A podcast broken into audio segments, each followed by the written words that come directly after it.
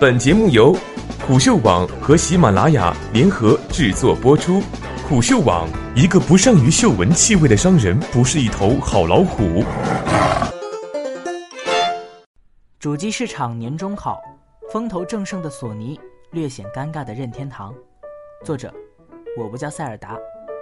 索尼和任天堂都月三十日这天发布了季报。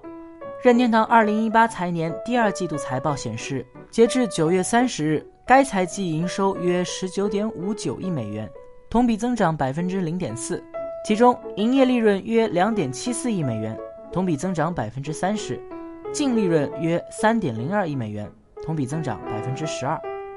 在主机销售情况方面，任天堂上半财年共售出了五百零七万台 Switch。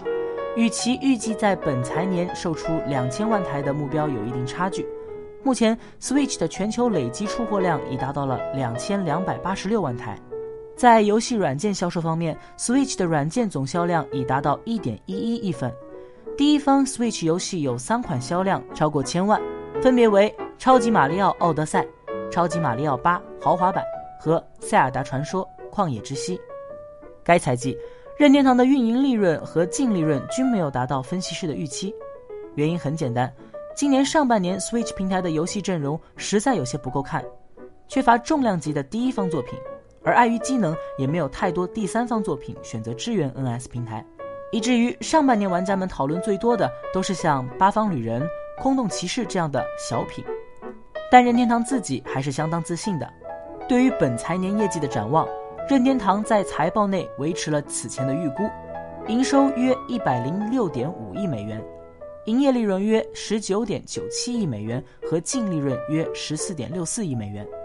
对 Switch 这个明星产品，老任的预期依然没有变，在财年内，今年四月一日到明年三月三十一日，完成两千万台的销售目标。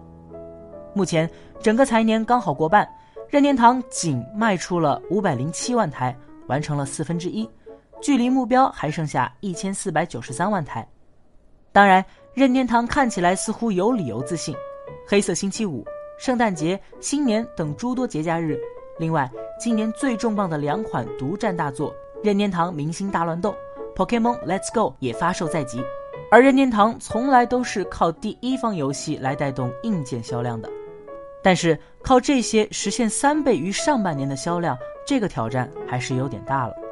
另外一个坏消息是，Switch 下一代机型将在明年推出的传闻隔三差五的就要被重提，这对于有购买意愿的潜在消费者也会有不小的影响。反观索尼游戏，日子就过得很舒坦了。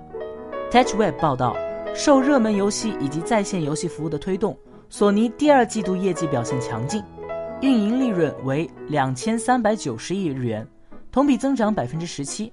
游戏部门利润飙升百分之六十五点五，超出了分析师平均预期的两千零五十亿日元，营收为两点两万亿日元，高于分析师预期的两点一万日元。索尼现在预计公司的年营业利润为八千七百亿日元，轻松超过市场七千九百六十亿日元的预期。Ace Securities 分析师 Hideki Yasuda 表示，索尼已经成为一个通过内容创造利润的公司。直到几年前，人们一直担心索尼会因硬件问题而下调评级，但现在它已经转变为产生稳定收益的公司。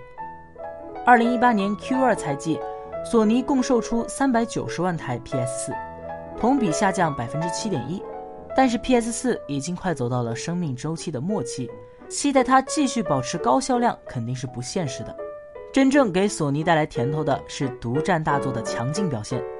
Q 二，索尼共售出了七千五百一十万份 PS 四游戏，同比增长百分之七十七点五。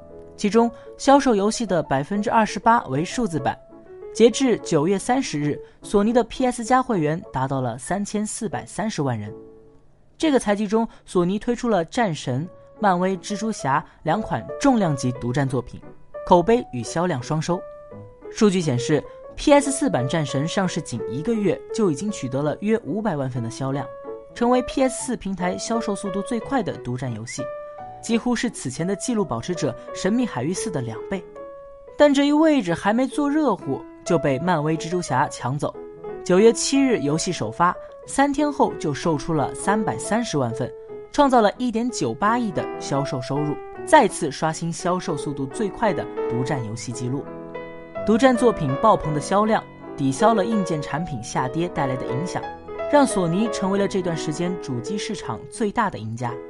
除了独占游戏，第三方作品这个任天堂的软肋，恰恰也是索尼的盔甲。年度游戏《荒野大镖客二》热度空前，会进一步让 PS 四发挥余热。而任天堂下半财年的命运，似乎就绑定在上文提到的那两款第一方大作上了。